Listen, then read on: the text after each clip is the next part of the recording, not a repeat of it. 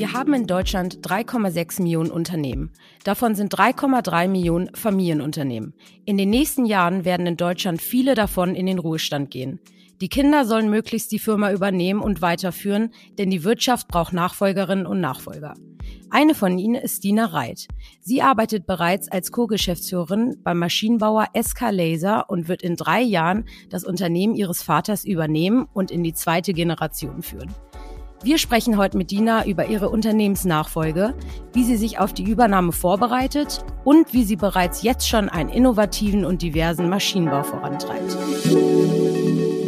Hey Dina, ähm, ich habe zwar gerade wir gesagt, aber es sind ja nur wir beide auf jeden Fall. Ich freue mich, dass du heute dabei bist. Hallöchen.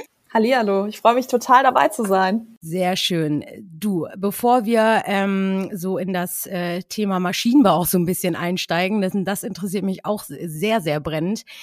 Wir haben es gesagt, du stehst ähm, vor der Nachfolge oder der Übernahme quasi äh, des Unternehmens deines Vaters, in dem du schon drin bist. Mit welchen Gefühlen gehst du denn an diese Unternehmensübergabe? Hast du Angst vor diesem Schritt oder fühlst du dich gut vorbereitet? Du, das ist immer zeitabhängig. Ja. Also am Anfang, als ich eingestiegen bin, 2019, ähm, kam erstmal so wie so eine große Wand an Verantwortung, gegen die ich gelaufen bin, wo ich echt gedacht habe, dann auch eine Zeit lang, äh, was mache ich hier eigentlich gerade? Ist das wirklich der richtige Weg, den ich da gehe?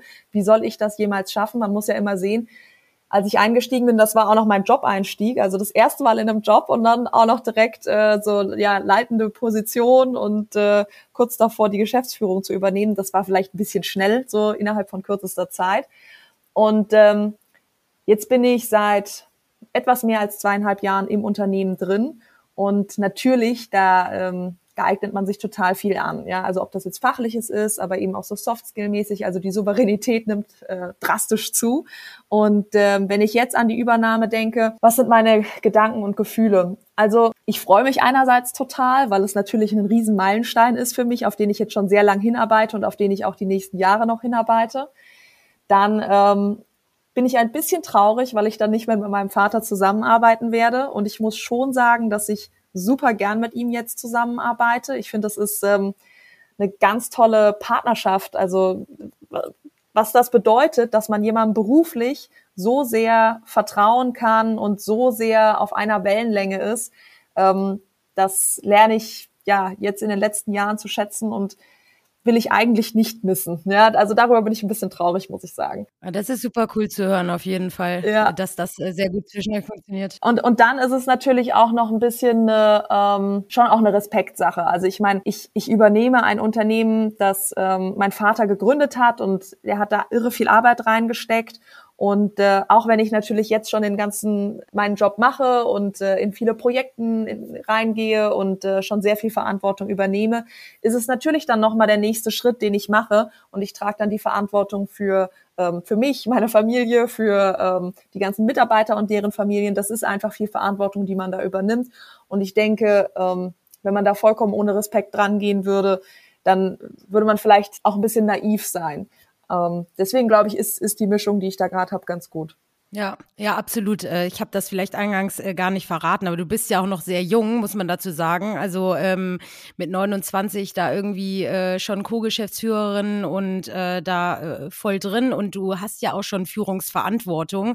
Das heißt, du hast schon reingeschnuppert, aber du hast ja selbst gesagt, das war quasi dein Einstieg. Ne? Also ähm, von daher Vorerfahrung irgendwo anders als Angestellte zu sammeln, ähm, wäre ja auch nicht äh, schlecht gewesen. Aber so hast du es direkt mit deinem Dad gemacht, was ja auch sehr, sehr cool ist, auch dass es anscheinend sehr gut zwischen euch funktioniert. Aber das steht dann quasi schon fest, dass ihr, äh, was heißt den harten Cut? Ihr seid ja jetzt quasi so eine Doppelspitze oder er, er führt dich ran. Aber das heißt, wenn, wenn es dann soweit ist und du übernimmst, ähm, dann verlässt er auch das Unternehmen. Also mein Vater ist jetzt 65 und derzeit sieht es schon so aus, dass er dann wirklich rausgeht. Ja, also er wird jetzt mit der Zeit eben immer weniger reinkommen. Also ich glaube, ein sehr großer Schnitt findet nächstes Jahr statt, 2023 ähm, wo er dann ähm, ja nur noch, ich sag mal, Teilzeit wirklich in der Firma ist. Und also ich sag mal so, ich, ich habe wirklich ein gutes Verhältnis zu ihm und wenn er dann, wenn er dann sagt, Dina, ach, wenn ich jetzt irgendwie in Rente gehe, dann habe ich gar keine Aufgabe mehr und und und, kann ich nicht äh, einmal die Woche nochmal irgendwie so zu beratenden Tätigkeiten in die Firma kommen, dann würde ich mich eigentlich schon freuen. Ja, also er, er macht ja einfach einen guten Job. Und also das, das kann, da spreche ich gerne mit mir, ja. Aber zurzeit ist es eigentlich schon so, dass ich eben die Gesamtverantwortung übernehme und auch den Hauptjob dann mache. Okay, ja, klar. Na gut, äh, ich glaube auch nicht, dass man da als Tochter dann Nein sagt, wenn der, wenn der Vater merkt in der Rente aus Langeweile, er möchte dann doch noch mal, er möchte dann doch noch mal reinschnuppern. Ähm, jetzt vielleicht noch mal zu dem Weg quasi zu der Übernahme. Wie, ähm, wie sieht denn dein Alltag so aus? Ähm, also an was muss jetzt alles gedacht werden? Was sind so die wichtigsten Sachen? Ich meine, es wird auch sehr viel Administratives sein, denke ich mal. Äh, erzähl mal so ein bisschen, ja, wie dein Alltag so aussieht. Auch da jetzt am Anfang war der Alltag ganz anders. Also pass auf, als ich eingestiegen bin, saß ich erst mal zwei Monate lang bei meinem Vater im Büro und wir dachten, ich gucke jetzt einfach so zu, was er macht und dann kann ich das mit der Zeit. Das war die absolute Vollkatastrophe. Ähm, das hat mich total gestresst, weil ich so wenig noch konnte, sodass wir gesagt haben, okay, ich muss jetzt erstmal sowas wie so ein Traineeship machen bei uns in der Firma. Dann habe ich angefangen und habe auch in der Produktion mit den Mitarbeitern gearbeitet, also gelernt zu sägen und zu bohren und äh, zu schrauben und so weiter. Das war sehr, sehr cool. Und ähm, dann habe ich gelernt zu konstruieren, habe dann auch elf Monate lang die Konstruktion mitgemacht bei uns in der Firma, also wirklich mich sehr stark in diesen technischen Bereich reingearbeitet. So sieht jetzt mein Alltag nicht mehr aus. Also jetzt arbeite ich nicht mehr in der Konstruktion und auch nicht in der Produktion. Ähm, ich bin jetzt viel stärker auf der Projektseite unterwegs, also ähm, dass ich die Projektleitung äh, übernehme bei ein paar Projekten. Ähm, ich bin bei Verkaufsgesprächen dabei. Den Hauptverkauf übernehme ich nicht, aber ähm, ich denke, es ist immer auch wichtig, dass man als Geschäftsführer weiß, wie sich hinterher das Geld äh, verdient, ja, also wie man wirklich einen Auftrag gewinnt. Und ähm, deswegen bin ich da auch immer noch sehr gerne dabei.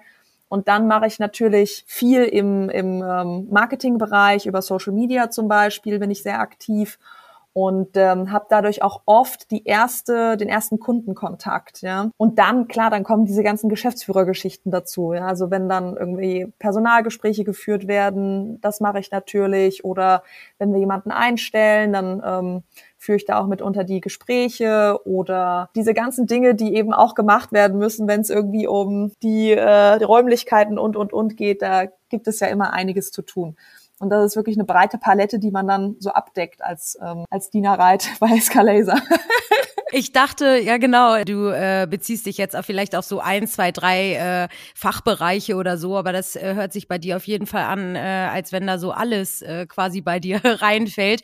Und ich finde es noch bewundernswerter, weil, wie gesagt, es ja quasi dein Einstiegsjob ist. Ähm, aber ich denke mal, äh, du hast da schon sehr viel äh, durch deinen Vater auch, der dich ja ähm, da früh schon mit reingenommen hat, ähm, lernen können. Aber äh, nichtsdestotrotz, also ich meine, Personalgespräche führen, ähm, das muss auch erstmal gelernt sein. Ähm, aber ja, war okay, Wahnsinn. Hätte ich jetzt echt nicht gedacht, dass da so viel, so viel reinfällt. Aber auf einen Punkt wollte ich auch noch mal äh, direkt eingehen. Und zwar ähm, oft sagt man ja ein kleiner Vorurteil oder so, wenn die Kids äh, den äh, das Unternehmen oder den Laden äh, übernehmen, dann wollen sie direkt was verändern auch, ne? Umkrempeln. Ich mache jetzt alles neu und ey, wir müssen moderner sein und schneller. Also natürlich jetzt bei so familientraditionellen Unternehmen, ne, wie ein Maschinenbau nun mal so ist und äh, auch da äh, ist ja das Stigma vor allem, äh, dass Maschinenbauunternehmen jetzt nicht äh, gerade die ja, modernsten, also innovativ kann man jetzt nicht sagen, ähm, die entwickeln sich ja auch weiter, aber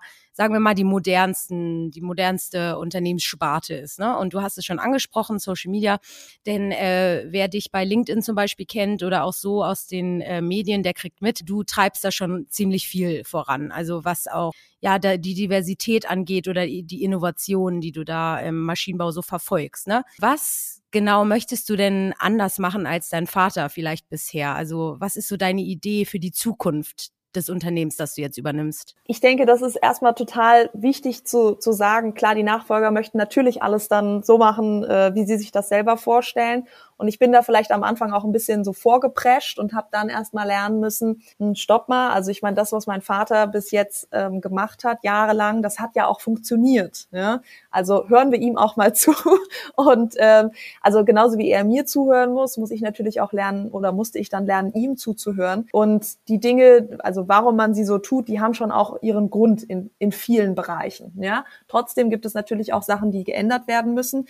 Aber für mich war, glaube ich, ganz am Anfang wichtig, wichtig, dass ich erstmal wirklich reingekommen bin, verstanden habe, wie dieses Unternehmen funktioniert, da auch einen Respekt für die, die Organisation für die Mitarbeiter und deren riesig großen, große Arbeit, die da geleistet wird, erstmal da den Blick für bekommen, bevor man hingeht und alles umschmeißt. Also ich denke, dass, dass es auch, wenn Nachfolgen wirklich schief gehen, wenn man nicht erstmal einen respektvollen Umgang mit dem, was da ist, hinbekommt. Und dann glaube ich schon daran, dass man ähm, Dinge verändert und angeht und da aber auch nicht einfach alles wegschmeißt, sondern die Dinge weiterentwickelt, die da sind. So, also jetzt zum Beispiel, ähm, du hattest es angesprochen mit diesem Social Media Marketing.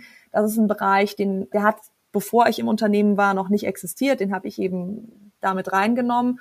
Und ich sage dir jetzt auch mal ganz ehrlich, ich habe jetzt nicht mir gedacht, boah, ich möchte äh, ganz groß auf LinkedIn werden und das ist jetzt mein Ziel und darauf arbeite ich seit, keine Ahnung, anderthalb Jahren hin. Nein, ich, ich habe einfach mal ein bisschen ausprobiert und dann haben wir eben da ein gutes Feedback bekommen und irgendwie mein Vater hat gesagt, ja, Dina, krass, das, was du machst, das scheint irgendwie äh, was zu tun und ich hatte auch irgendwie ein gutes Gefühl dabei und dann haben wir halt weitergemacht. Ja. So, also diese, diese Veränderungen, die in Unternehmen passiert, die sind, glaube ich, in ganz, ganz, ganz vielen ähm, Bereichen oft auch so einen, also Schrittchen für Schrittchen. Also wir hatten zum Beispiel das Problem, dass wir nicht mehr auf Messen gehen konnten und haben dann auf dieses Problem agiert, indem wir eben stärker ins Digitale gegangen sind. Also das war jetzt nicht nur LinkedIn oder YouTube, sondern das war zum Beispiel auch Portale wie Maschinensuche, ja, also wo man eben seine Maschinen ähm, über so eine Plattform anbietet. Und mit jedem Schritt lernt man ja wieder was, ja, und von da aus geht's wieder weiter. Das ist ja ganz typisch im Unternehmertum. Und ähm, wenn ich mir jetzt anschaue, wo wir derzeit mit Escalaser stehen, und du hattest es vorhin ganz nett gesagt, so äh, die Maschinenbauunternehmen, da passiert immer was Neues, aber sind es jetzt die allermodernsten Unternehmen? Also ich glaube, da ist sehr viel Wahres dran. Einerseits, der Maschinenbau lebt davon, dass er immer wieder neue Technologien entwickelt und seine Produkte konstant mit Innovation verbessert. Aber andererseits ist der Maschinenbau in vielen Teilen auch ein, sagen wir mal, ein Business, in dem viel Kapital eingebracht werden muss, um einen gewissen, gewissen Status quo zu erstellen. Und wenn man dann wieder ähm, sich weiterentwickelt, muss wieder ziemlich viel Kapital eingesetzt werden. Und deswegen ist das mitunter ein bisschen schwerfälliger im Maschinenbau. Ne? Und ich glaube, der erste Schritt ist auch bei uns im Unternehmen, über das innovative Produkt. Und dann natürlich gehören da Dinge auch wie der digitale Zwilling in der Konstruktion dazu oder natürlich ein gutes CRM-System oder ähm, Verkauf, der digitalisiert ist und dann auch die Produktion, die digitalisiert ist. Ne? Aber genau das ist ja, also diese Produktion, die äh, digitalisiert werden soll, ich krieg andauernd oder werde ich angeschrieben oder angesprochen auf Vernetzung unserer Maschinen. Ja, also das ist wirklich ein Riesenthema, die auch mitunter relativ schwierig ist, weil viele Maschinen nach wie vor Insellösungen sind, wenn sie verkauft werden. Und ähm, da eine Vernetzung zwischen den einzelnen Maschinen herzustellen, über zum Beispiel ähm, eine SPS oder ähnliches, das bedeutet, wie gesagt, immer einen großen Kapitalaufwand. Ich denke aber trotzdem, das ist der Weg. Also ich ähm, glaube an eine Firma oder mein Ziel ist, eine Firma zu schaffen, in der der Kunde sehen kann, wie weit ist mein Produkt derzeit. Der kann das online ansehen, der kann sehen, wie lang ist noch meine Lieferzeit und so weiter. Ich denke, da müssen wir hin und ähm, da ist natürlich immer noch viel, viel zu tun.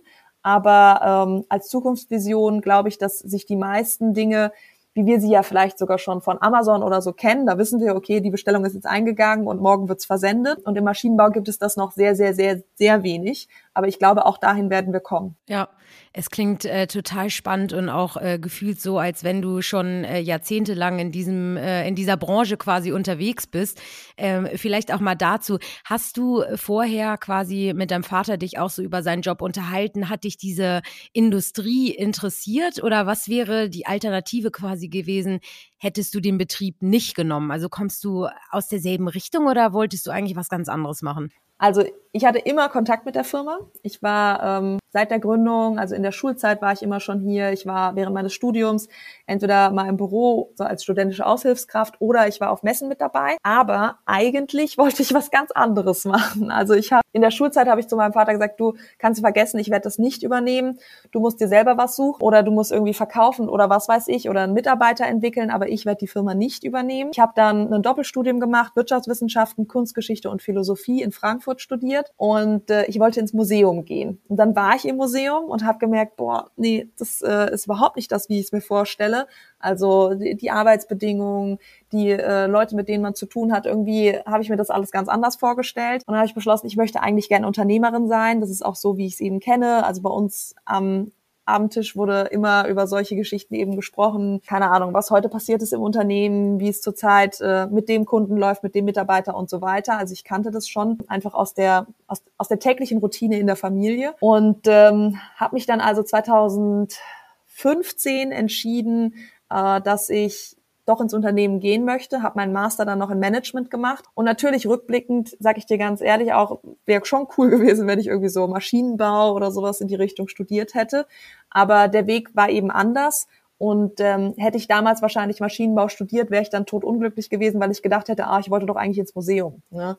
Ähm, deswegen für mich war der Weg so richtig und für mich war es auch gut, dass ich dann direkt ins Unternehmen reingegangen bin, weil für mich ganz wichtig ist, diese Zeit mit meinem Vater zusammen zu haben. Das hieß aber eben, dass ich am Anfang sehr, sehr viel erstmal im technischen Bereich gearbeitet habe, was auch cool war und spannend war.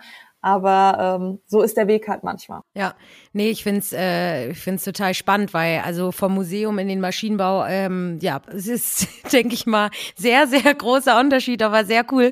Was war denn da, weil du dann äh, gesagt hast, ähm, dann habe ich mich doch entschieden, dafür es zu übernehmen. Was war denn so der, sage ich mal, Haupttrigger äh, oder der Turning Point, dass du gesagt hast, ich mache es doch? Irgendwie sowas wie, oh, es ist mein Vater und es ist unser Familienunternehmen.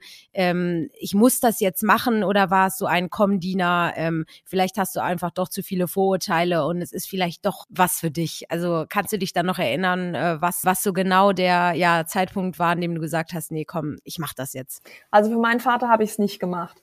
Ich weiß, dass mein Vater sich jetzt sehr freut, dass ich es tue, aber ähm, mein Vater hätte auch eine Lösung unabhängig von mir gefunden. Für mich war der Hauptgrund eigentlich dieses, ich möchte nicht angestellt sein, sondern ich möchte mein eigenes Unternehmen haben. Denke auch, dass ich mir in der Zeit sehr stark darüber bewusst geworden bin, wie extrem hart es ist zu gründen. Ich habe ja mitbekommen die Gründung von meinem Vater und ich weiß, der hat da echt rangeklotzt. Also pff, auch jetzt nochmal Riesenrespekt an ihn, was er da geleistet hat. Wie lange ist das jetzt her genau? Wann, wann wurde Escalaser gegründet? Das ähm, war 2005, also da haben wir jetzt 17 Jahre seitdem, genau. Ja, wow. Und also das habe ich halt deswegen auch alles mitbekommen, da war ich so 13. Ne? Und das waren zwei Jahre, da hat er richtig rangeklotzt. Und ich glaube, dass, also übrigens, ich habe jetzt gelernt, damals dachte ich noch, Nachfolge wäre ja das Einfachere als Gründung. Ich glaube, dass Nachfolge auch sehr, sehr anstrengend und sehr schwer ist. Aber ich glaube, dass man als Typ für die Nachfolge bestimmt sein kann und dass man als Typ eher der Gründer sein kann. Und ich glaube, dass ich nicht unbedingt der Gründertyp bin. Als Gründer musst du wirklich extrem, extremen Einsatz zeigen und bereit sein, dich immer wieder neu zu schaffen, zu erschaffen und du musst auch alles können. Ja, also in der Position, in der ich bin, kann ich schon, sage ich mal, Dinge haben, in denen ich ein bisschen besser als in anderen Sachen bin. Ja, mein Vater, der musste ja am Anfang als ein Mann, also als ein Mann Firma wirklich alles abdecken. Und deswegen ist das, glaube ich, schon ein Charakterunterschied. Naja, und dann ähm, habe ich eben auch darüber nachgedacht, weißt du, Dina, wenn du jetzt hier eine neue Gründung machst, dann heißt das, nicht nur das Gründen, sondern dann fange ich ja auch wieder bei Null an. Und die Nachfolge bietet natürlich die Riesenchance, dass man nicht bei Null anfängt. Also es gibt hier schon ein Produkt, es gibt eine Firma. Also zum Beispiel jetzt einfach nur so dumme Sachen wie zum Notar gehen und da eine GmbH eintragen zu lassen, das muss ich nicht. Das, das gibt es schon. Es gibt Mitarbeiter, es gibt eine Organisation, es gibt Kunden, es gibt Kapital, was schon da ist. Das sind ja riesen Chancen, die, die natürlich bei der Gründung alle nicht gegeben sind. Ja, deswegen denke ich, dass das eine, eine tolle Chance ist, so eine Nachfolge. Und ich bin auch super froh, dass ich das mache. Ja, sehr gut. Also du, du bereust nichts. Nee. Das ist schon mal, schon mal sehr gut zu hören.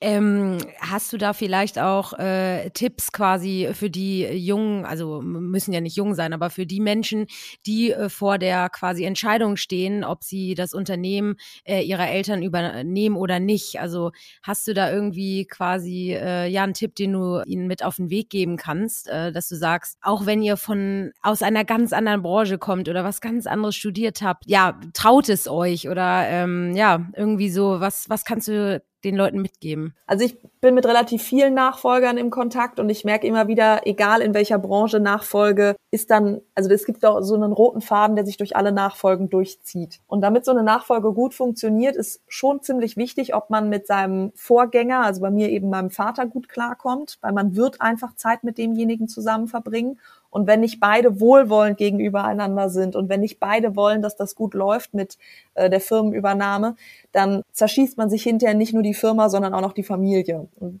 das ist schon, finde ich, eine, ein echtes Risiko, was man da eingeht. Da muss man schon gucken. Was, denke ich, auch sehr wichtig ist, ist, ich glaube nicht, dass man es für die Eltern machen sollte. Ich glaube immer, dass es noch einen anderen Weg geht, ob das äh, gibt, ob das eine externe Nachfolge ist oder der Verkauf des Unternehmens.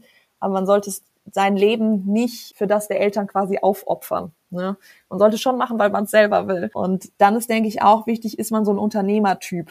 Also als Nachfolger oder potenzieller Nachfolger hat man ja den riesen Vorteil, dass man das schon so ein bisschen bewerten kann. Was heißt eigentlich Unternehmer sein? Man hat es eben schon mitbekommen. Und war das jetzt eher für einen so, dass man es eigentlich furchtbar fand, dass andauernd irgendwie Stress ist und dieses, diese Höhen und Tiefen, die man als Unternehmer hat. Also einerseits himmelhoch jauchzend, juhu, wir haben einen Auftrag bekommen, es wird alles der absolute Hammer und äh, jetzt stelle ich noch mehr Personal ein und alles läuft top bei uns und dann eben das absolute Tief, äh, wir kriegen das Projekt nicht hin oder mein wichtigster Mitarbeiter hat gekündigt oder der Kunde ist abgesprungen, ja, also das sind ja solche Horrornachrichten, die man mitunter bekommt, wo man dann denkt, wie soll es jetzt überhaupt noch mal weitergehen?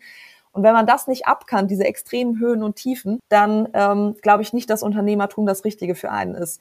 Und äh, wenn man aber irgendwie da jemand ist, der, der so eine gewisse, sage ich mal, so eine, äh, so eine Tendenz hat zu sagen, ah ja, wird schon wieder gut gehen und wird schon wieder klappen, dann, dann ist das vielleicht doch das richtige für einen. Optimismus, ja. ja, ist immer gut.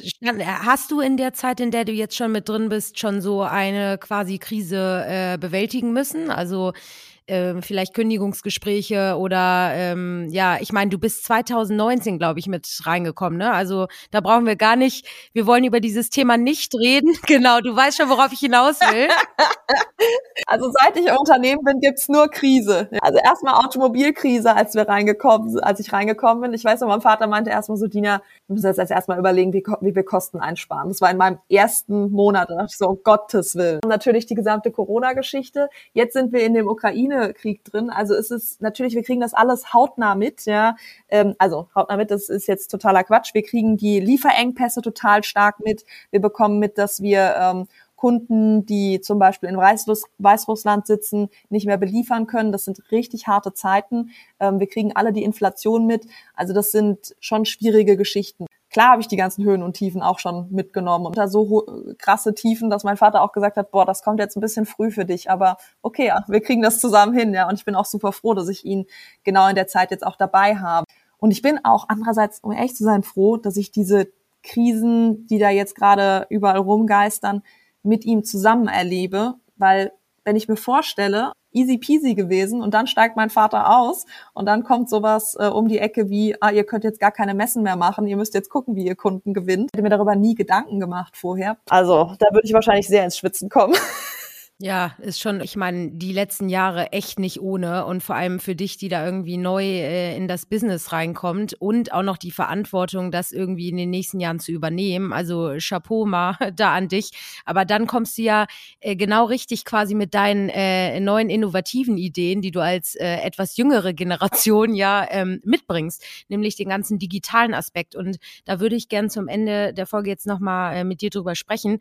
Ähm, gab es denn, natürlich gibt es diese Zeitpunkte, aber äh, du sitzt ja bestimmt öfter mal mit deinem Vater zusammen und äh, vor allem auch am Anfang und hast ihn vielleicht erzählt, was du verändern würdest. Ne? Also im Sinne von, hey, das hast du schon echt alles super hier aufgebaut, hast du ja auch gesagt. Ähm, aber ähm, was ich mir wirklich noch hier gut vorstellen könnte, beziehungsweise was diese Branche auch dringend braucht, ist äh, ne, Thema XY.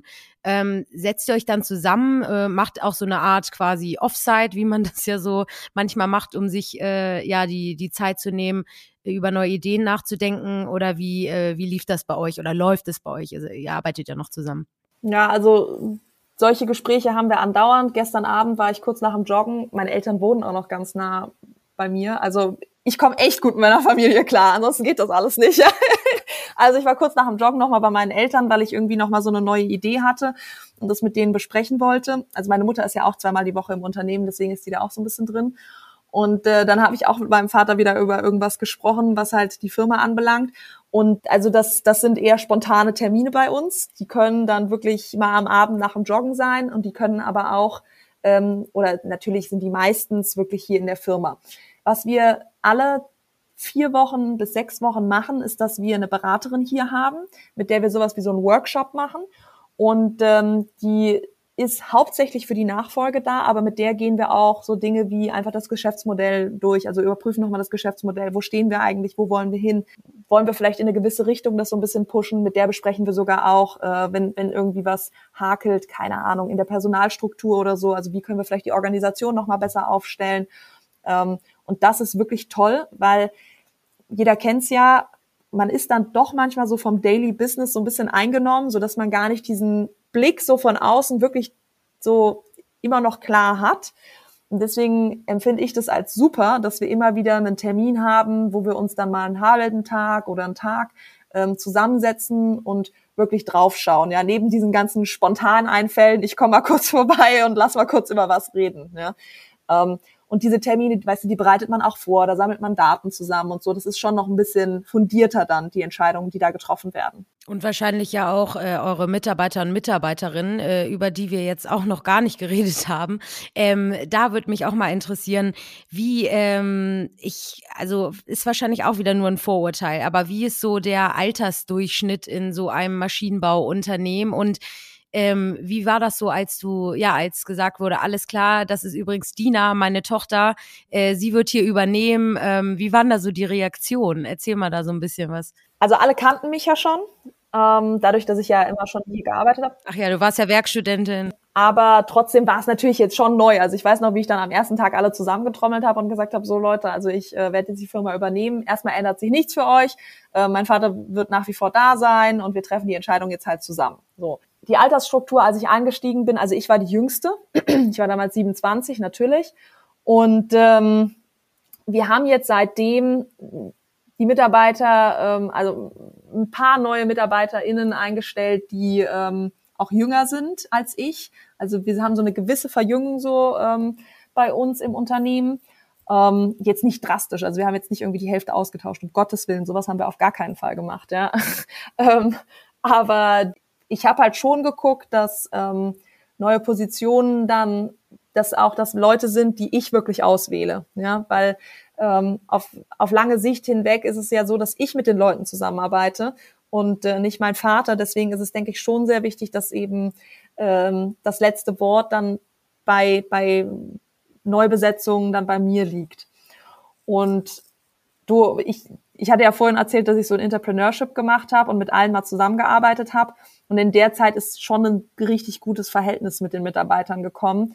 Dadurch, dass ich denen ganz klar auch gesagt habe, du hast jetzt Ahnung von dem, ähm, was ich hier gerade lerne. Ich weiß überhaupt nichts, ja. Ähm, und bitte bring's mir bei.